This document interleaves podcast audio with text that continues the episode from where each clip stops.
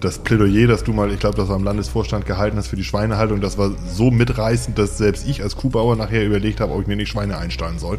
Jeder, der so ein Stück Fleisch gegessen hat, äh, ja, weiß, dass Schweinefleisch sehr, sehr lecker sein kann.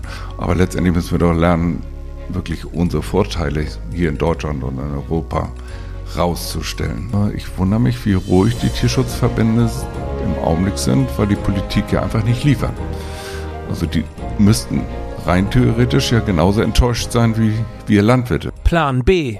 Ideen für die moderne Landwirtschaft. Mit Thomas Andresen vom Hof Baslund und Thilo von Donner vom Hof Breiten Eiche. Gesponsert wird dieser Podcast von Wüstenberg Landtechnik führender Partner in der Landtechnik in Schleswig-Holstein, Mecklenburg-Vorpommern und Brandenburg. Ein modernes Familienunternehmen mit einer klaren Firmenphilosophie, getreu dem Slogan Bei uns in guten Händen.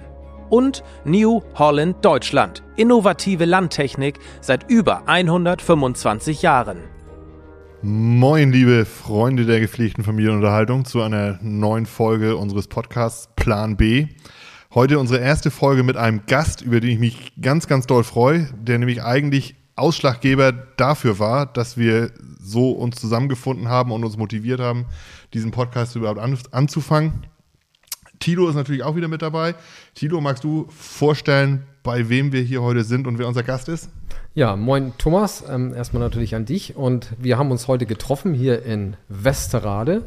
Das liegt im Kreis Segeberg und es soll im Thema heute um die Zukunft der Schweinehaltung gehen und wir sind zu Besuch bei Dietrich Pritschau auf seinem ja, Familienbetrieb, kann man sagen. Ich glaube, es ist ein Familienunternehmen, wenn ich das so richtig rausgehört habe vorhin. Wir haben ja schon mal einen kleinen Rundgang hier über den Betrieb gemacht, ähm, haben schon mal von außen die Saunstelle uns angeguckt, was man so von draußen sehen kann. Und ja, Dietrich, willst du vielleicht selber noch mal ein paar Worte sagen?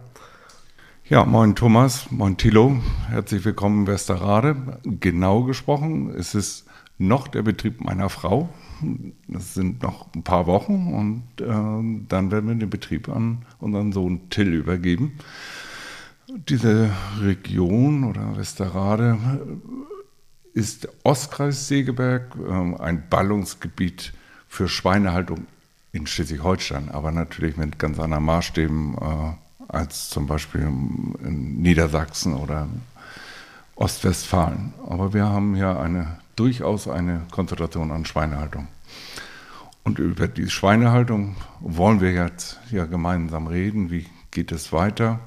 Wir haben da große Aufgaben, aber wir haben auch schon ein paar Aufgaben erledigt in den vergangenen Jahren. Ja, wie Thomas ja schon gesagt hat, warst du ja mit deinem ich glaube, er hatte einen Vortrag gehört, so habe ich das rausgehört, ähm, beim, beim Bauernverband, ich glaube im Landesvorstand, wo du ein richtiges Plädoyer für die Schweinehaltung gehalten hast. Und ähm, das war, wir haben ja lange über den Podcast gesprochen, das haben wir ja im Vorfeld auch schon mal gesagt, aber das war für uns nochmal so die Initialzündung, dass wir überhaupt in unseren Podcast eingestiegen sind. Und deswegen haben wir ja dich auch als ersten Gast gewählt, um das Thema der, der Schweinehaltung ähm, mal zu beleuchten.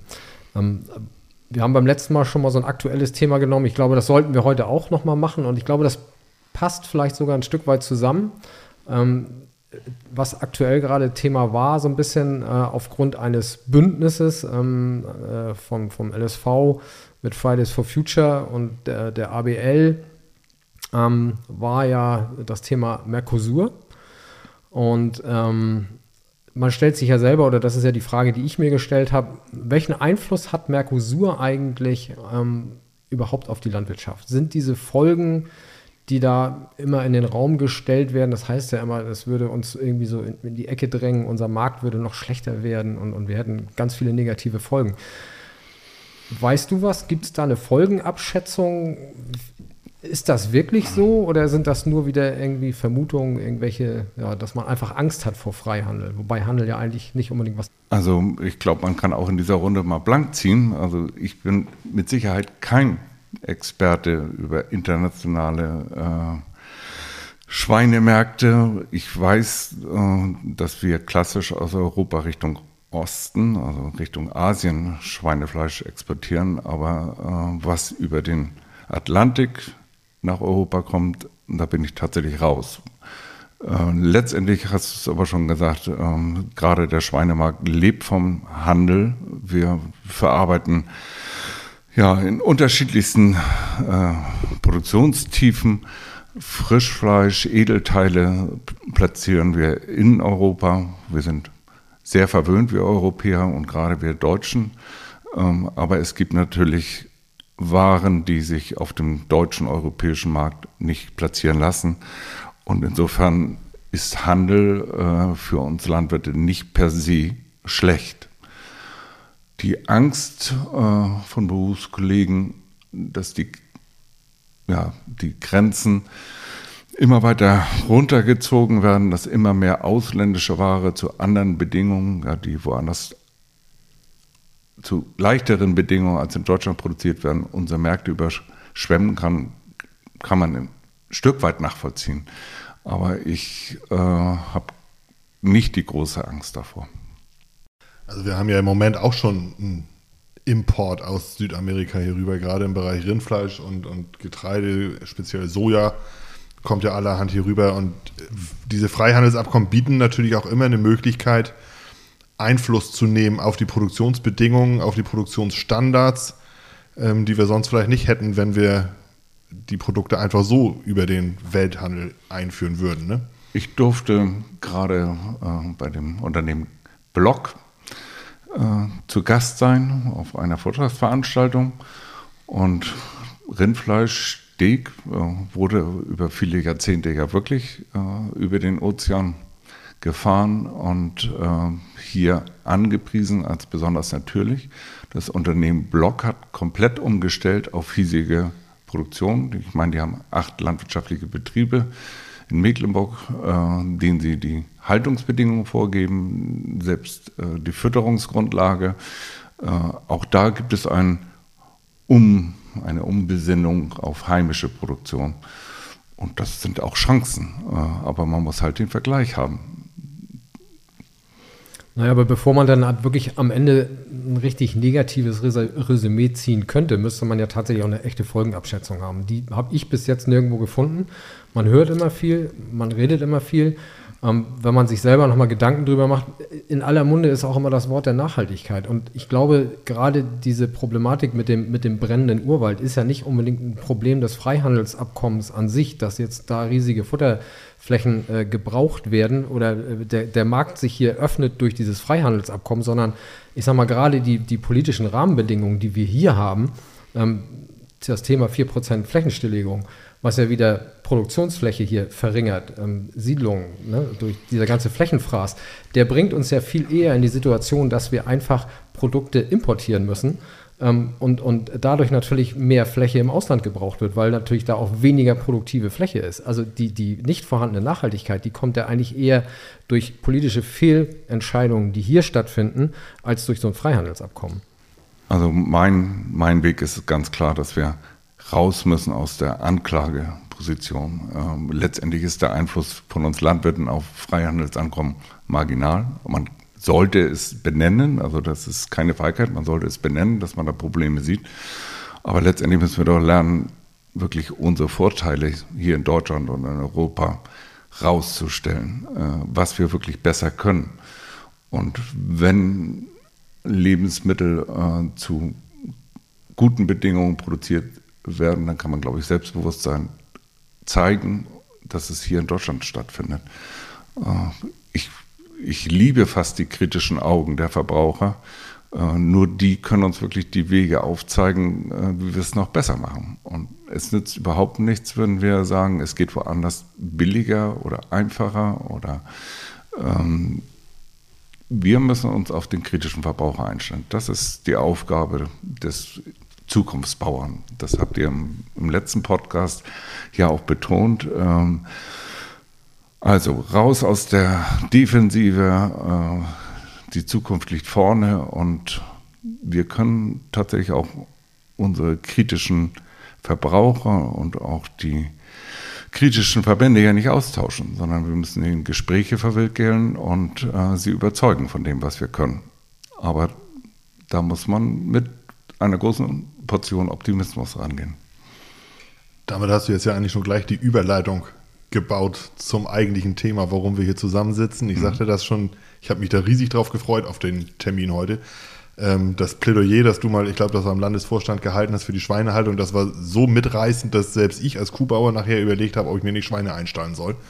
Also das war wirklich äh, Wahnsinn und ich habe die ganze Zeit überlegt, wie kriegt man diesen, dieses, diese, dieses, dieses Feuer, diese Leidenschaft, die du da reingehängt hast, irgendwie an die Berufskollegen rausgebracht, die wirklich mit dem Kopf unterm Arm laufen und ähm, Angst haben vor der Zukunft, als gerade als Schweinehalter die nicht wissen, was morgen kommt und wie, wie die Zukunft aussehen soll.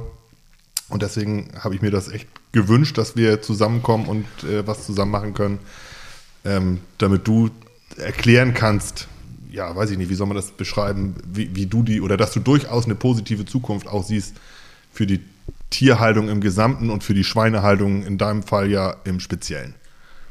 Also es wäre natürlich heuchlerisch zu sagen, dass man den Frust von Berufskollegen nicht verstehen kann. Ähm, es gibt große Herausforderungen im Markt in den letzten Jahren. Also wir müssen ja einfach verstehen und sehen, äh, dass wir in den letzten zwölf Jahren fast 50 Prozent der Schweinehalter in Deutschland verloren haben. Das ist, ist ein Drama und das ist ein Riesenverlust für den ländlichen Raum äh, insgesamt.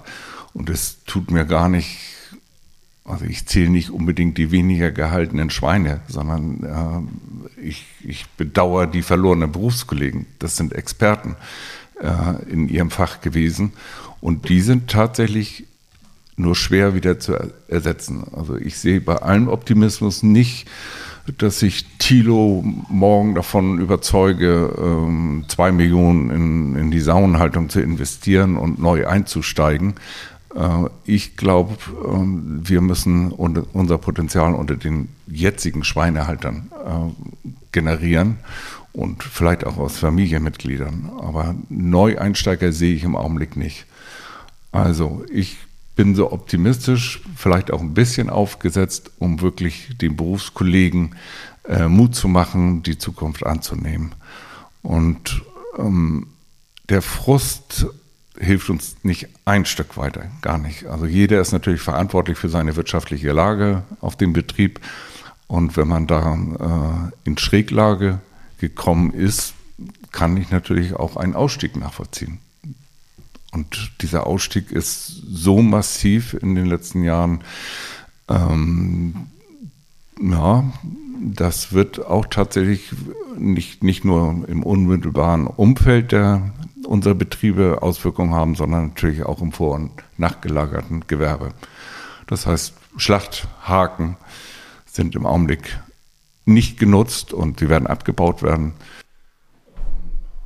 Wir sehen natürlich auch ähm, große Probleme im Ackerbau. Also ein Großteil der Früchte, die wir anbauen, sind Futterfrüchte. Wir haben eben im Zwischengespräch ja schon mal über die erweiterte Fruchtfolge gesprochen. Ähm, also ungefähr die Hälfte unserer Feldfrüchte sind Futterfrüchte. Eine Wintergerste gehört in den Schweinedruck.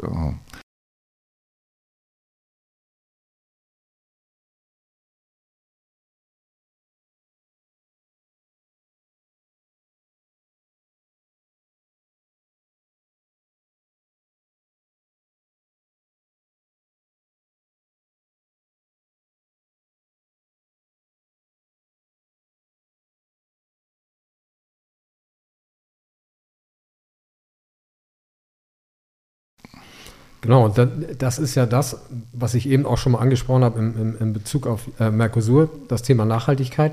Ähm, wenn wir wirklich nachhaltig sein wollen und wenn wir die, die Produkte, die wir hier herstellen, ähm, wenn wir die optimal nutzen wollen, also nicht nur den Teil, der für uns als Menschen äh, verdaulich ist, sondern eben auch das, was nebenbei anfällt, dann brauchen wir halt eben die Tierhaltung, um da in eine optimale, also möglichst optimale Verwertung zu kommen. Ähm, und hinzu kommt natürlich, was du angesprochen hast, Fruchtfolge funktioniert natürlich nur, wenn wir für die Vielfältigkeit der Früchte auch eine Verwendung haben. Aber das haben wir natürlich nicht äh, für den Menschen alleine.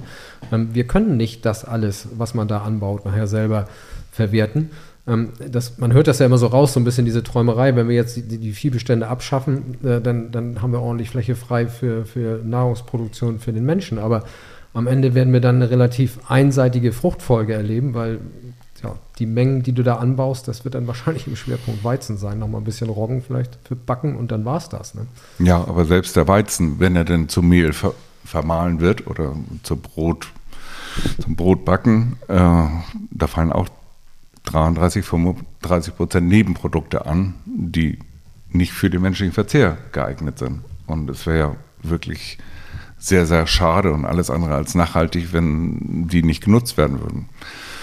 Insofern äh, kann ich mir wirklich eine, eine Landwirtschaft ohne Tierhaltung nicht vorstellen. Und bei dem Betriebsrundgang geht es ja nicht, nicht nur um die Nutztiere, die, die wir in den Ställen haben. Ähm, wir haben auch durch die Tierhaltung viel mehr anderes Leben auf den Betrieben. Es geht ganz banal mit Fliegen los. Und wo Fliegen sind, wir haben Schutzfenster. Äh, äh, extra installiert, weil wir die Fliegen nicht im Haus haben wollen. Aber wo Fliegen sind, gibt es auch Schwalben und andere Vögel. Wo Fliegen sind, gibt es Fledermäuse. Und all das äh, gehört für ein Dorf für mich auch dazu. Das sind für den Verbraucher, für den Verbraucher und für den Städter, der auf unsere Dörfer gezogen ist. Äh, ja, vielleicht negative Begleiterscheinungen, aber für, für mich gehört es zum Dorfleben dazu. Und das wird, glaube ich, viel zu wenig beachtet. Na, aber zumindest, wenn man ihn fragt, dann findet er Schwalben und Fledermäuse ja total toll. Also zumindest in dem Moment, wenn wir irgendwo was bauen möchten und einen Antrag stellen, dann heißt es ja, das darfst du jetzt nicht, mhm. weil da sind die Schwalben und die Fledermäuse. Also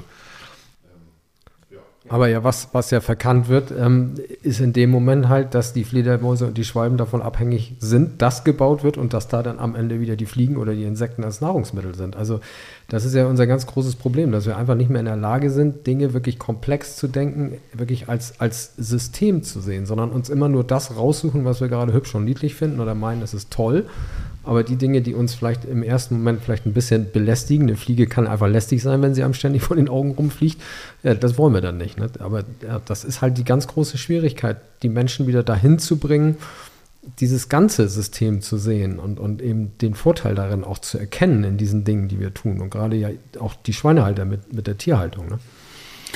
Ja, also ihr habt auch in eurem letzten Podcast gesagt, es in der Geflügelhaltung und in der Schweinehaltung noch Baustellen gibt. Das ist zweifelsohne so. Die gibt es überall. Die gibt also es überall. Kann sich auch die Milchverhaltung ähm, nicht von frei machen. Man muss aber einfach wissen, dass wirklich in den letzten 20 Jahren in beiden Bereichen äh, schon sehr viel passiert ist. Also äh, die, gerade die Legehennenhaltung äh, ist, ist 2001 äh, durch die Nutztierhaltungsverordnung extrem verändert worden, raus aus den Legebatterien hin zur Bodenhaltung, zum Teil Freilandhaltung. Äh, aber auch im Schweinebereich hat die Nutztierhaltungsverordnung ähm, tiefe Spuren, große Veränderungen äh, gebracht. Und im Nachhinein war es am Anfang gefühlt immer eine wirtschaftliche Katastrophe. Aber mit dem Rückblick auf die Verbesserung kann ich das durchaus akzeptieren. Die Herausforderung ist doch für uns deutschen Tierhalter, dass wir äh, ja, innerhalb der EU zu unterschiedlichen Bedingungen produzieren. Und es gibt keine Grenzen innerhalb der EU. Und äh, deshalb äh, ist der wirtschaftliche Druck auf uns Tierhalter in Deutschland besonders groß. Aber ich bleibe dabei, wir müssen einfach lernen, äh, ja, den Kunden wieder von der besseren Qualität der deutschen Tierhaltung zu überzeugen. Und das ist viel Arbeit. Und du meinst also, dass das als Alleinstellungsmerkmal oder dass wir unsere, unsere Tierhaltung so aufgestellt kriegen, dass wir als Alleinstellungsmerkmal das vor, quasi vor uns hertragen können? Im Gegensatz, also ich sag mal, Mercosur oder Freihandel mit, mit Drittländern ist ja das eine, aber du hast das gerade gesagt, EU ist natürlich ein Riesenthema, dass viele Schweine, die hier weniger gehalten werden, nach Spanien abwandern und dazu oder in, in Haltungsbedingungen gehalten werden wie hier vor, vor 20, 30 Jahren. Die haben natürlich eine ganz andere Kostenstruktur dann mhm. ähm, mit ihrer Haltung, als wir das hier hätten, wenn wir jetzt umstellen auf Freiluftstelle und, und Strohstelle. Ne? Ja, aber auch das wir können es ja beklagen, aber letzt, letztendlich. Nee, das wollen wir gar nein, nicht. Das, wollen, das, wollen wir ja nicht. Sondern nicht wir, wollen, wir, wir wollen ähm, den, den kritischen deutschen Verbraucher bedienen, unbedingt. Und eigentlich ist er ein sehr potenter Kunde. Also ähm, wir könnten uns durchaus als Durchschnittsverbraucher ja mehr Tierwohl leisten. Äh, Im Augenblick geben wir das Geld gerne für was anderes aus. Aber letztendlich ähm, sind wir, glaube ich, schon in der Lage, ähm, da Zuschläge zu zahlen. Und das ist die Aufgabe von uns Landwirten, von den berufsständischen Vertretungen, ja, im Zweifelsfalle auch von unseren Nicht-Freunde-Verbänden, wie ich sie nennen, von Tierschutzverbänden, äh, das wirklich einzufordern. Ich wundere mich ja, äh, dass wir haben ja in den großen Dialogprozessen mit den Tierschutzverbänden gemeinsam diskutiert und auch Ergebnisse erarbeitet. Und äh, ich wundere mich, wie ruhig die Tierschutzverbände im Augenblick sind, weil die Politik ja einfach nicht liefert. Also die müssten rein theoretisch ja genauso enttäuscht sein wie wir Landwirte, dass die Politik nicht handelt. Und im Zweifelsfalle wir im Augenblick nur Bestände abbauen. Das könnte man als Tierschützer auch als Erfolg sehen, aber letztendlich ging es ja in der Diskussion um mehr Tierwohl, um einen besonderen Weg in Deutschland. Und der wurde, wurde äh, festgelegt, wurde mit Finanzierungskonzepten hinterlegt und da bewegt sich im Augenblick viel zu wenig. Und insofern müssten die Tierschutzverbände eigentlich auch den Mut haben, die Politik zu kritisieren.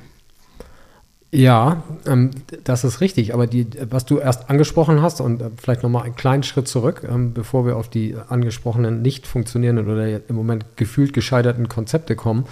Ähm, wir haben ja während Corona eigentlich das Beispiel gehabt für das, was du gerade gesagt hast. Wir haben theoretisch das Geld in, den, in vielen Familien, um, um mehr Geld für Nahrungsmittel auszugeben. Das hat sich bei Corona ja wunderbar gezeigt, dass die Menschen viel zu Hause waren. Man hatte nicht die Möglichkeit, irgendwie Geld für andere Dinge auszugeben, weil man einfach wenig aus dem Haus kam. Und man hat gesagt, Mensch, ich ernähre mich gesund. Viele sind umgestiegen auf Bio oder zumindest auf bessere Produkte und haben einfach hochwertiger gekauft, haben angefangen selbst zu kochen. Dann kam die Inflation und am Ende ist es genau wieder in die andere Richtung marschiert. Also sobald das Geld ein bisschen knapp wurde, die Freiheit nach Corona war wieder da, man wollte wieder was erleben, man wollte raus, man wollte ausbrechen und es wurde beim Essen gespart. Noch beflügelt durch die Inflation. Da frage ich mich schon, also ich finde genau richtig, was du sagst, aber wird das funktionieren? Schaffen wir das bei dem, wie du sagst, kritischen Verbraucher, das umzusetzen? Also es wäre wär mein Traum, wenn es funktioniert. Ich bin der Erste, der es mitmacht, aber wenn ich mir die Entwicklung angucke, meinst du, es funktioniert? Aber also vor allen Dingen möchte ich nicht anfangen, den Verbraucher Vorwürfe zu machen, dass er ja, sein beschränktes Einkommen äh, in, in dem Moment irgendwo zusammenhält. Äh, also es wird in vielen Bereichen unverantwortlich viel Geld ausgegeben. Auch äh, eine, äh, es gibt schon Überschuldungen in Privathaushalten. Äh, und es ist Gott sei Dank noch ein, ein nachvollziehbarer Reflex, bei den täglichen Ausgaben zu sparen, weil alles andere nur wenig zu beeinflussen ist. Aber trotzdem bleibt ja, ähm, wir sind in der Lage, in Deutschland kritische Punkte auszuräumen. Also wir haben, wir haben die Ressourcen äh, anders als meinetwegen im osteuropäischen Raum, äh, in Rumänien, wo, wo, die Grundeinkommen einfach viel geringer sind. Äh, die sind viel mehr angewiesen auf preiswerte Lebensmittel. In Deutschland, äh, ja, für ein gutes Auto wird Geld ausgegeben, für eine hochwertige Technik. Ein deutscher Türgriff oder ein deutscher Lichtschalter ist viel höherwertiger als in vielen anderen äh, Mitgliedstaaten der EU. Ich glaube, äh, wir müssen auf die, unsere Qualität hinweisen, Baustellen ausräumen und den Verbraucher von unserer Qualität überzeugen. Letztendlich äh, erleben wir jetzt ja, dass der Fleischverzehr dramatisch rückwärts geht. Ähm, meine Lieblings- Folie oder Statistik der letzten Monate ist tatsächlich, dass wir es geschafft haben, in Deutschland nur noch 52 Kilo pro Einwohner zu verzehren. Und wir haben den zweitniedrigsten Fleischverzehr innerhalb der EU Das wissen die wenigsten. Trotzdem haben wir alle noch ein schlechtes Gewissen, wenn wir Fleisch verzehren. Also wir liegen nach Rumänien und der Slowakei, die haben Anfang 40 Kilo pro Kopf Verzehr und wir haben 52. Der EU-Verbrauch liegt bei 68 Kilo, 18 Prozent höher. In Spanien liegt der Ende 80 Kilo. Selbst in Schweden, in einem hochentwickelten Land, die diese Diskussion um die Tierhaltung auch schon hinter sich haben, liegt er höher als in Deutschland. Trotzdem werden wir fast täglich kritisiert für den Fleischverzehr. Wir müssen es schaffen, äh, selbstbewusst unsere Qualitäten rauszustellen und dem Verbraucher einen ja, reuelosen Fleischgenuss anheimlegen. Das ist die Aufgabe. Da spielt der Handel dann ja aber auch eine ganz, ganz große entscheidende Rolle. Ne? Ich sag mal Herkunftskennzeichnung oder das, das Herausarbeiten dieser, dieser Fleischqualitäten, die wir dann produzieren, zu auch hochwertigen Produkten. Wenn du in Schweden in ein Geschäft gehst ähm, oder Dänemark ist es ja auch so, da ist der, der Danebro auf jeder Packung dänische Wurst. Wie hochwertig die dann jetzt ist mit den ganzen Farbstoffen, sei mal dahingestellt, aber ähm, da ist, ist die, der, der Danebro oder in Schweden die schwedische Fahne ist ein Qualitätssymbol. Ne? Das ist, äh, die, die kaufen gezielt diese Produkte. Das, glaube ich, fällt dem deutschen Verbraucher schwer, überhaupt deutsches Fleisch zu finden, wenn er nicht wirklich hinten auf die Zutatenliste explizit drauf guckt, oder? Oder auf diesen, auf den EU-Stempel. Ja, aber deshalb kann natürlich eine Herkunftskennzeichnung hilfreich sein. Also, mhm. um wirklich dann ähm, Made in Germany in der Tierhaltung äh, positiv zu belegen oder in der Schweinebranche reden wir vom 5x-D, also geboren, gem aufgewachsen, gemästet, geschlachtet und verarbeitet in Deutschland. Das können ja Qualitätsmerkmale sein. Unbedingt, ja. Aber warum schaffen wir es nicht, die umzusetzen oder durchzusetzen? Ich habe ja nun fast ein Jahr lang mit im Agrardialog gesessen, habe ja die Gespräche mit dem Einzelhandel auch live mitbekommen und das waren immer sehr zähe Gespräche. Und ähm, also es ist nicht so wirklich der Wille da, ähm, da was zu machen. Man kommt dann immer gerne mit so einem Beispiel wie dem Butterkeks, wo man sagt, ah, da sind ja so viele Zutaten drin und wie sollen wir das denn jetzt alles abdrucken? Aber darum geht es ja eigentlich grundsätzlich nicht. Aber man nimmt natürlich dieses Beispiel, um es eigentlich komplett abzuwehren. Ähm, der Handel will es gefühlt nicht. Das möchte ich nicht ganz so stehen lassen. Also ich glaube schon, dass der Handel ähm, auch das Thema Tierwohl ernst nimmt und das Thema Nachhaltigkeit, alles, was die Gesellschaft bewegt. Es geht immer um die Herkunft erstmal grundsätzlich. Ja, richtig. Aber es ist, glaube ich, also es liegt mir fern, ähm, den Handel zu belehren, wie er sein Geschäft macht. Ich glaube, das haben sie in den letzten Jahrzehnten äh, miteinander intensiv geübt und höchstwahrscheinlich in wenigen äh, europäischen Staaten so intensiv wie in Deutschland. Also die, die haben einen harten Wettbewerb. Aber trotzdem sehen wir doch, wenn wir dann die, die großen Lebensmitteleinzelhändler besuchen in den Geschäften, dass da auch ein anderes Outfit ist, ein anderes Image äh, äh, dargestellt wird als nur noch billig. Also wir sind ja weg von der Palettenware, sondern ähm, das sind auch schon angenehme Einkaufsbedingungen und ähm, ich glaube schon, dass die, der LEH die intensiven Diskussionen der letzten Jahre sehr aufmerksam verfolgt und sie auch einen guten Respekt vor Verbänden haben, die, die sie kritisieren. Letztendlich müssen wir aber ja auch mehr die Verkäuferposition als Landwirte kommen. Wir müssen, wir bieten ja tatsächlich nur ein Kilo Schweinekörper an. Äh, wir müssen das Besondere herausstellen. Also wirklich die, besseren Bedingungen in Deutschland rausarbeiten, ohne nun den Mitbewerber zu kritisieren. Einfach nur sagen, in dem Bereich, in dem Bereich sind wir besser. Und ich glaube, wir haben äh, nicht nur über die Haltungsbedingungen gute Chancen, wir gerade im, im Schweinebereich könnten wir auch zukünftig wieder mehr Geschmack liefern. Also es gibt Schweinefleisch war klassisch sehr, sehr fett. Äh, ich glaube, die Älteren unter uns kennen noch äh, Schweinerassen, die wirklich eine, eine riesen Fettauflage hatten. Ähm, das ist nicht sehr sexy äh, für, für den Verbraucher. Wir haben heute die Chance, durch andere Schweinerassen intramuskuläres Fett an den Tierkörper zu bringen und wesentlich mehr Geschmack verkaufen zu können. So. Und da ist die Branche dran. Ähm, Beispiel in Spanien ist Iberico Schinken, äh, hat auch viel mehr intramuskulären Fettanteil. Das ist feine Marmorierung und jeder, der so ein Stück Fleisch gegessen hat, äh, ja, weiß, dass Schweinefleisch sehr, sehr lecker sein kann. So, und wir haben äh, ja durch die Vermarktungsbedingungen in den letzten Jahren sehr viel Wert auf mageres Fleisch gelegt. Wir sind auch danach bezahlt worden. Je magerer, je besser die Bezahlung. Da, auch da muss es ein Umdenken geben.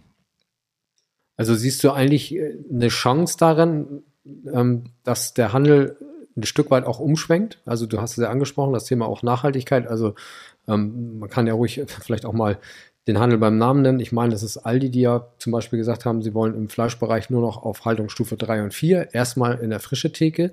Aber am Ende ist ja wahrscheinlich die Chance, dass der Verbraucher, wenn er dann erstmal einmal so ein Stück gekauft hat und auch wirklich den Mehrwert feststellt, dass er dann vielleicht auch bereit ist, den Weg zu gehen und zu sagen, okay, ich gehe auch konsequenter an, an, diese, an diese besseren Haltungsstufen ran. Also habe ich dich richtig verstanden, dass das da die Chance liegt. Ja, absolut. Also wenn man zart beseitigt ist, dann könnte man das als Affront empfinden als, als Landwirt. Aldi macht mir jetzt vor, äh, Vorschriften, wie ich mein Schwein zu halten habe. Äh, spätestens jetzt, wo wir merken, dass die Politik als den Umbau der, der Tierhaltung in Deutschland nicht zeitnah bezahlen will, sind gerade die, ja, die großen. eigentlich komplett sperrt, ne? Also so kann Ja. man es ja eigentlich schon benennen. Es kommt ja nichts aus dem Ministerium. Es kommt sehr, sehr wenig, ja. Viel zu wenig. Für diese ähm, Krisensituation katastrophal wenig, das muss man Ja. sagen. Also man akzeptiert vielleicht auch milde lächelnd, äh, dass die Tierhaltung nur abgebaut wird. Aber das ist eben kein Umbau.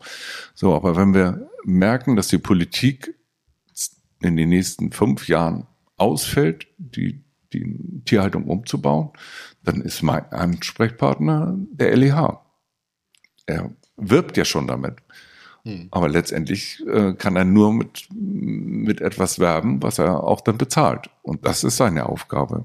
Wir müssen die Rohware herstellen, die Tiere so halten, wie, wie er es fordert.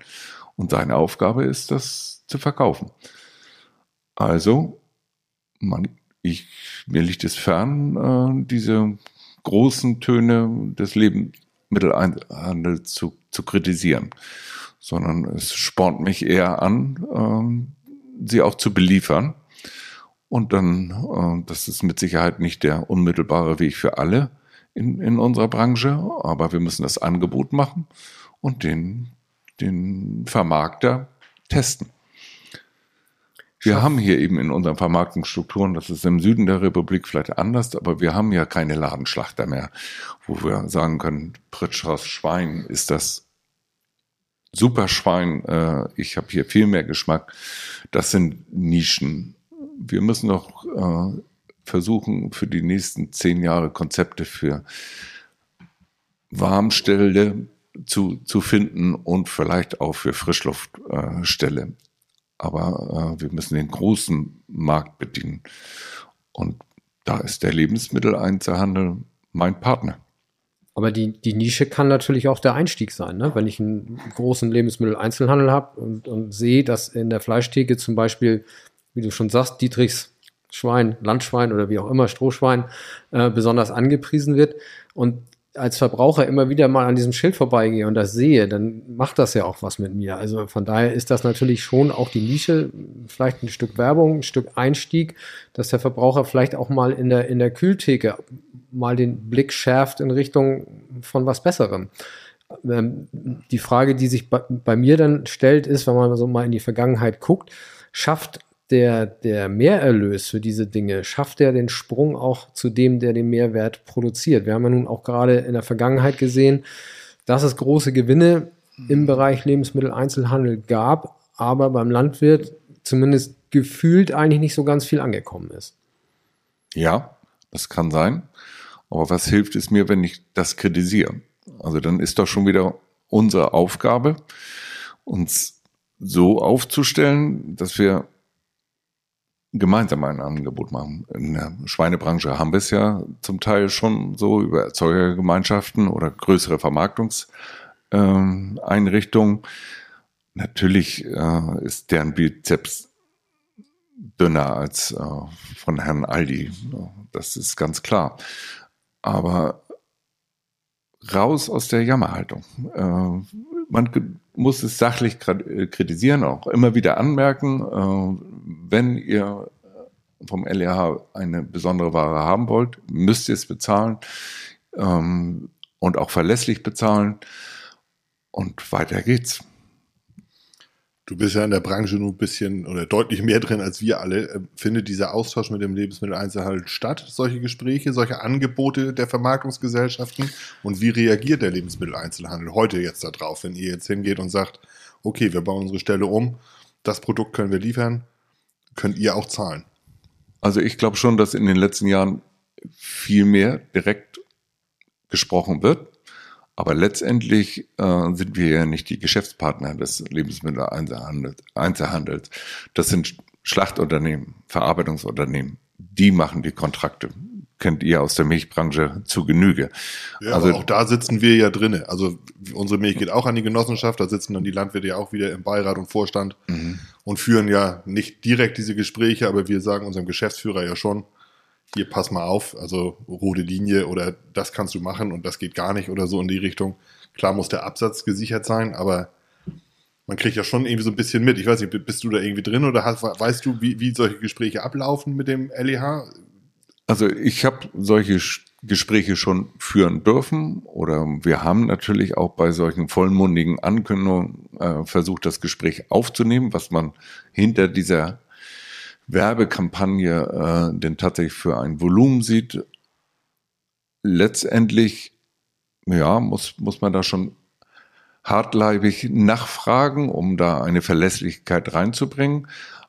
Aber das ist wirklich auch unsere Aufgabe. Mhm. Wir müssen den Partner, den erst wir, wir müssen den Verbraucher so annehmen, wie er ist. Wir müssen unsere Partner so annehmen, wie sie sind und kritische Fragen stellen. Aber auch selbstbewusst Antworten suchen.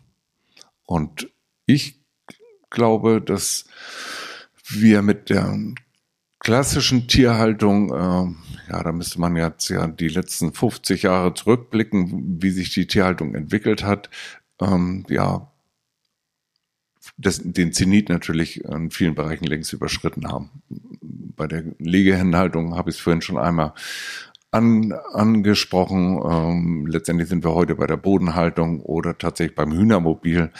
Bei der Schweinehaltung äh, verschwinden zunehmend natürlich die Kastenstände. Also im Wartebereich sind sie schon seit 2012. In der niedertragenden Zeit der Sauenhaltung sind sie seit 2012 verschwunden und der rechtliche Rahmen ist gesteckt, wann die Tiere sich wirklich frei bewegen können. Das wird in den nächsten Jahren passieren. So, und das sind Auflagen, oft übers Ordnungsrecht, aber wir müssen da auch versuchen, äh, selbstbewusst Verkaufsargumente draus zu machen. Das wäre ja aber dann eine totale Veränderung quasi ähm, dessen, wie es in der Vergangenheit gelaufen ist. Ich sag mal, wir sind natürlich als Landwirte auch so über die Ausbildung immer dahin ausgebildet worden, ja, das zu produzieren, was irgendwo der Markt fordert und haben das dann, wie Thomas ja gerade gesagt hat, wir liefern es dann bei unserer Genossenschaft ab und die macht dann irgendwie die Kontrakte mit dem Handel. Aber am Ende müssen wir doch eigentlich in der Denke, um eben genau diese positiven Effekte, die du angesprochen hast, zu erreichen, müssen wir in der Denke eigentlich dahin kommen, dass wir eigentlich auf den Marktplatz gucken. Also da, wo unsere, unsere Ware vermarktet wird, müssen versuchen, gemeinsam mit unserem Vermarkter, und das ist ja der LEH, das ist ja eigentlich nicht die Genossenschaft, sondern eigentlich ist es ja theoretisch der LEH, der, der unsere Produkte an den, an, den, an den Endverbraucher bringt. Eigentlich müssen wir ja da die direkte Kommunikation suchen und müssen feststellen, dass ähm, der, der, äh, der Verarbeiter dazwischen, der ist ja eigentlich quasi nur der Dienstleister, der das dahin bringt, dass es dann auf diesem Marktplatz tauglich ist. Also wir müssen eigentlich ja versuchen, diese Chance noch viel mehr zu nutzen, die sich da bietet. Absolut. Also du hast es richtig dargestellt. Wir haben in den letzten Jahrzehnten über die Kostenführerschaft überlebt. So, und jeder, der noch im, im Rennen ist heute, hat alles richtig gemacht. sonst wäre er nämlich weg. So, und die Kostenführerschaft haben wir hier in Deutschland abgegeben. Das hat viele Ursachen.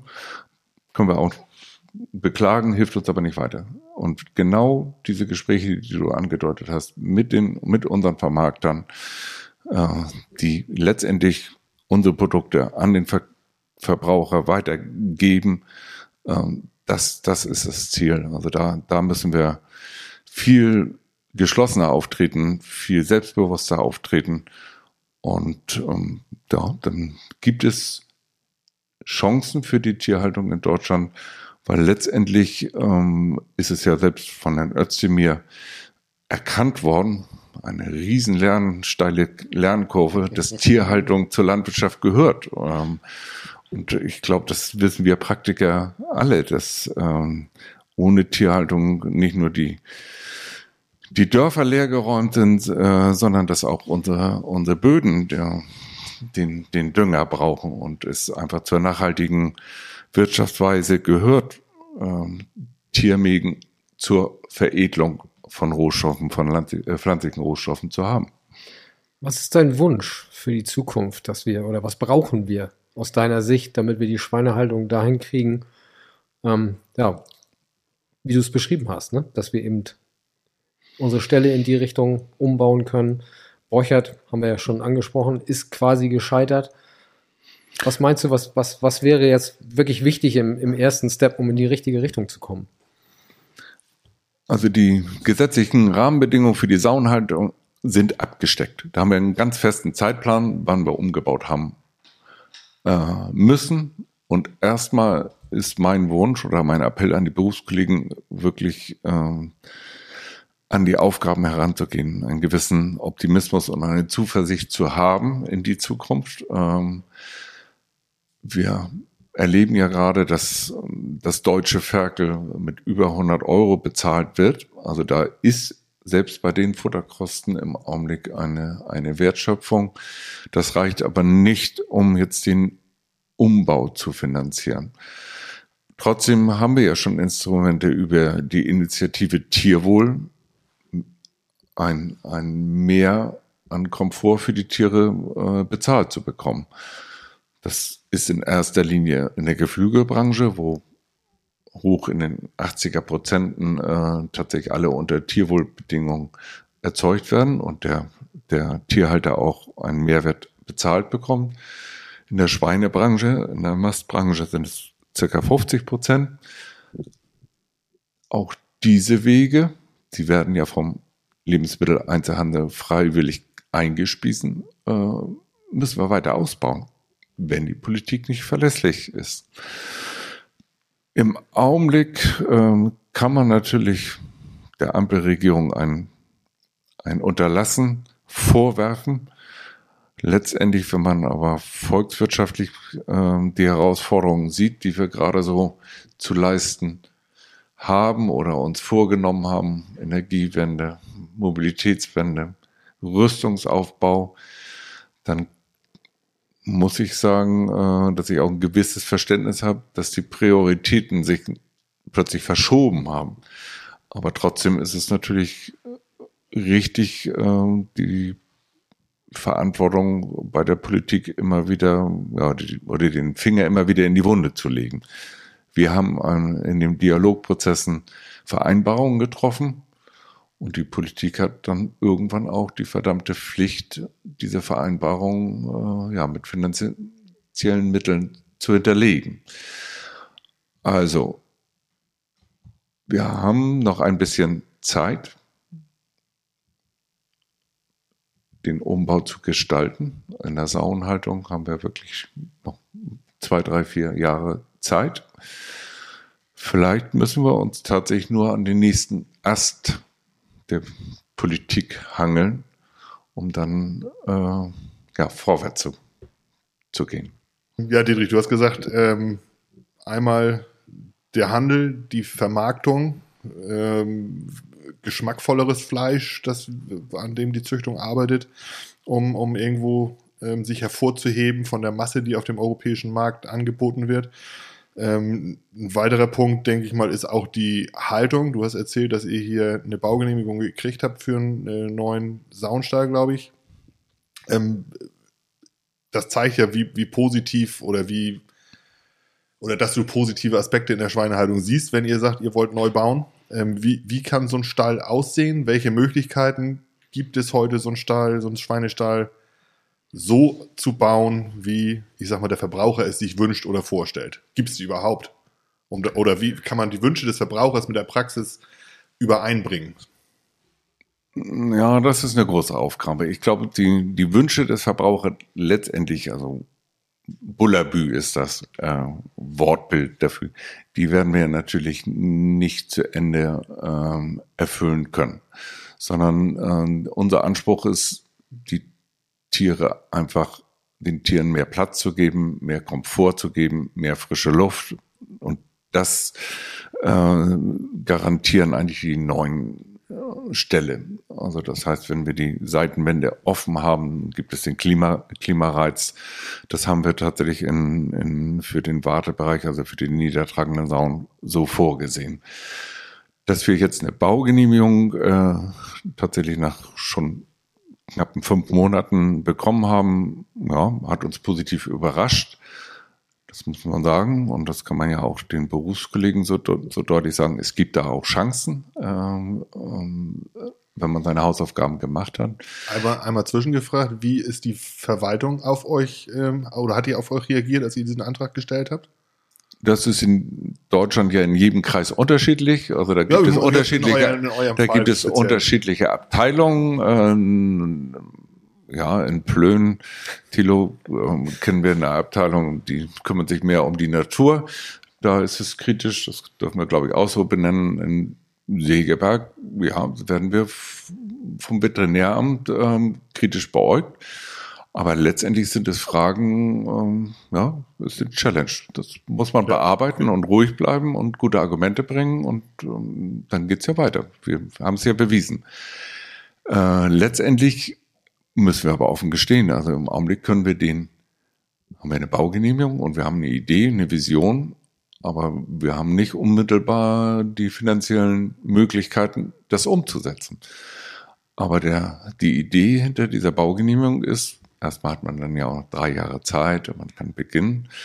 Äh, wenn dann ein Förderkonzept mhm. ist, dass wir auch am Vorschatz stehen. Also ich blicke dann in Richtung Renn, äh, Wettrennen. Ja. Ähm, ich glaube schon, dass es entscheidend sein kann, wenn Fördertöpfe geöffnet, ähm, geöffnet werden, dass man dann wirklich auch eine Baugenehmigung hat und anfangen kann. Wenn es jetzt keine Förderung gibt, werden wir notgedrungen auch eines Tages anfangen müssen, weil äh, ja, Stelle altern auch, genau wie wir Menschen.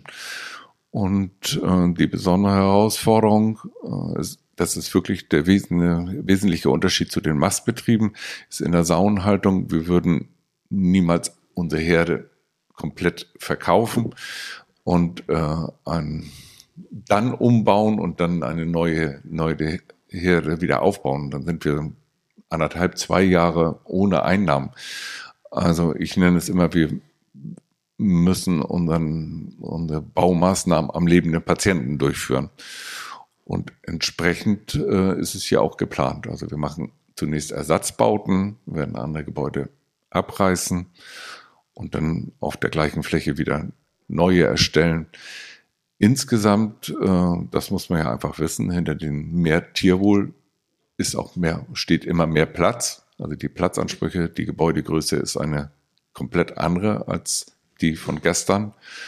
Ähm, so, und wir werden beginnen. Aber je nachdem, welche Signale wir vom Markt kriegen, welche Signale wir von der Politik bekommen, äh, wird sich das Tempo äh, an die Gegebenheiten an, anpassen müssen.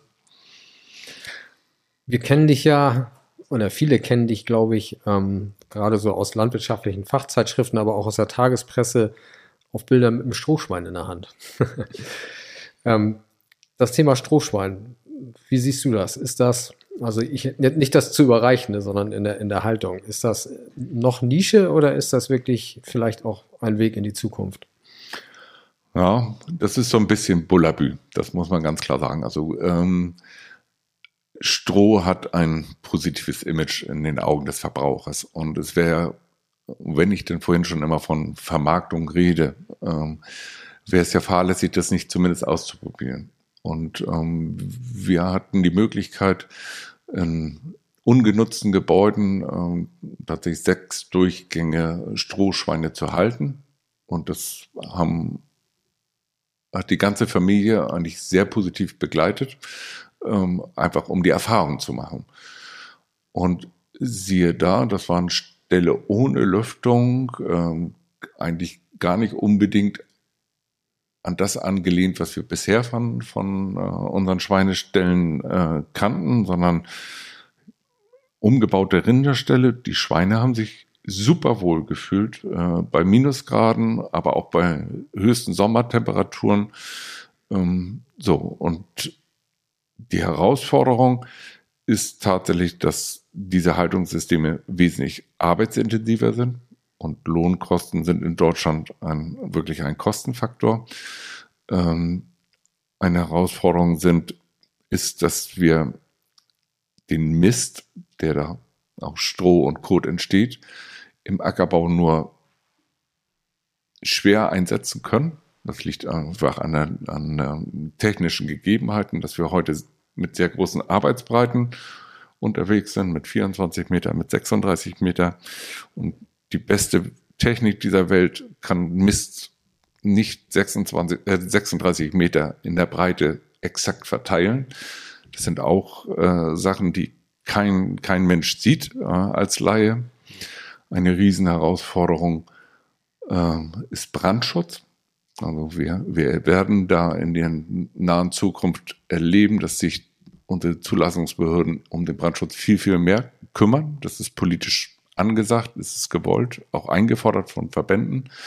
Aber wie sich natürlich mehr Stroh in den Stellen mit mehr Brandschutz verträgt, ähm, sehe ich noch nicht. Das sind Gründe, dass wir sehr dankbar sind, dass wir diese Erfahrung machen können und auch gesehen haben, dass es den Tieren wirklich Spaß macht im Stroh. Ähm, wir können aber einmal aus wirtschaftlichen Gründen darstellen, dass es nicht lukrativ ist und es gibt eben Aspekte aus dem Ackerbau und aus dem Brandschutz, dass wir sagen, ähm, Strohschwein bleibt die Nische für einige Tierhalter. Aber wenn wir denn tatsächlich die Tierhaltung in Deutschland halten wollen, müssen wir auch auf diesem Sektor ein Angebot machen. Aber das wird nicht der generelle Weg für, für alle Schweinehalter, sondern neben dem Ökolandbau, ökologischen Tierhaltung, wird das Strohschwein auch einen gewissen Prozentanteil des Marktes bedienen können. Ja, Dietrich, ähm, wir haben jetzt wirklich lange und viel schon über die Schweinehaltung ähm, geredet und ich muss ehrlich sagen, das, was Thomas am Anfang angesprochen hat, ähm, dieses Positive, das kommt bei dir schon sehr deutlich rüber.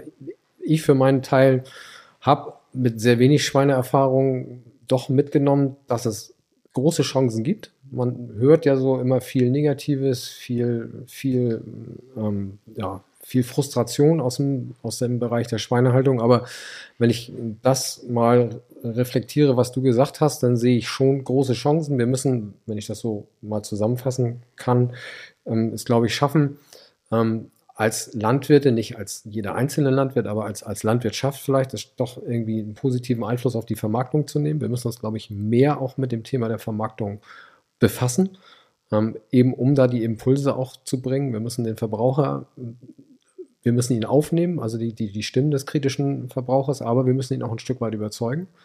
Und dann kann es, kann es funktionieren. Wir brauchen bestimmt die Hilfestellung der Politik, aber da hast du selber gesagt, das ist im Moment schwierig, aber trotzdem ähm, sollten wir uns da nicht, nicht ähm, klein machen lassen, sondern versuchen, diesen Weg positiv nach vorne zu gehen. Also das sehe ich wirklich als, als einen gangbaren Weg. Also so wie du das beschrieben hast, finde ich, war das für mich sehr positiv, oder Thomas? Ja, ich habe ja Dietrichs Ausführungen schon mal lauschen dürfen oder regelmäßig lauschen dürfen beim Bauernverband und ähm, finde das immer, immer toll, wie man in einer für viele, glaube ich, ausweglosen Situation doch irgendwie so positiv äh, das Ganze sehen kann und so die, die positiven Aspekte herausstellen können. Das, äh, glaube ich, hast du schon sehr, sehr deutlich gemacht und ist gut rübergekommen. Das ist ein Balanceakt. Also man muss ja ganz klar sagen, man kann von Berufskollegen vielleicht auch als Traumtänzer bezeichnet werden. Also bei dem, was wir wirklich im, auf den Betrieben im Augenblick erleben. Also sie hören ja nicht, nicht umsonst auf, sondern äh, das ist wirklich eine, eine handfeste wirtschaftliche Krise, die, die da äh, passiert. Aber trotzdem kann es gerade, wir sind alle im Ehrenamt des Bauernverbandes, kann es ja nur unsere Aufgabe sein, äh, wirklich den Weg nach vorne zu zeigen. Und wenn man mit weniger Tieren in Deutschland ähm, leben muss, weil die Rahmenbedingungen so sind, ist die einzige Chance, die Wertschöpfung am einzelnen Tier zu erhöhen. Und dazu muss man sich in der Produktqualität ganz deutlich unterscheiden. Und Produktqualität kann wirklich auch ein gutes Gefühl sein. Und wir müssen unseren Kritikern und unseren Verbrauchern wirklich äh, ermöglichen, ohne Reue Fleisch zu genießen. Ich finde, du hast sehr deutlich aufgezeigt, wo die Chancen sind. Ähm, natürlich ist es immer leicht, äh, wenn ich vielleicht die Chancen nicht sehen will, erstmal zu sagen, der ist ein Traumtänzer oder der hat einen großen Betrieb im Hintergrund, der kann sich das ja alles leisten, der finanziert das quer. Ähm, die Argumente, die hört man ja immer, aber am Ende, finde ich, hast du sehr, sehr gut und sehr positiv dargestellt. Das ist für die Schweinehaltung, gerade auch in Deutschland, die ja doch oft schon auch totgesagt wurde, und wir wissen, totgesagte leben länger, dass es da deutliche Chancen gibt. Ich sag mal, vielen, vielen Dank, Dietrich dass du uns hier so mitgenommen hast in den Bereich der Schweinehaltung. Und ja, freue mich eigentlich schon auf die nächste Runde mit einem Gast. Das war ein sehr, sehr positiver Einstieg mit einem Gast. Ja, auch von mir. Vielen, vielen Dank, Dietrich, dass wir hier sein durften. Vielen Dank an den Mann an der Technik, unseren Tore, für die tatkräftige ja. Unterstützung. Und äh, danke an New Holland Deutschland und Wüstenberg Landtechnik für die tolle Unterstützung im Hintergrund. Wir freuen uns, wenn ihr das nächste Mal wieder dabei seid. Äh, hoffen, ihr habt was mitgenommen aus unserer Runde und äh, ja, bis zum nächsten Mal.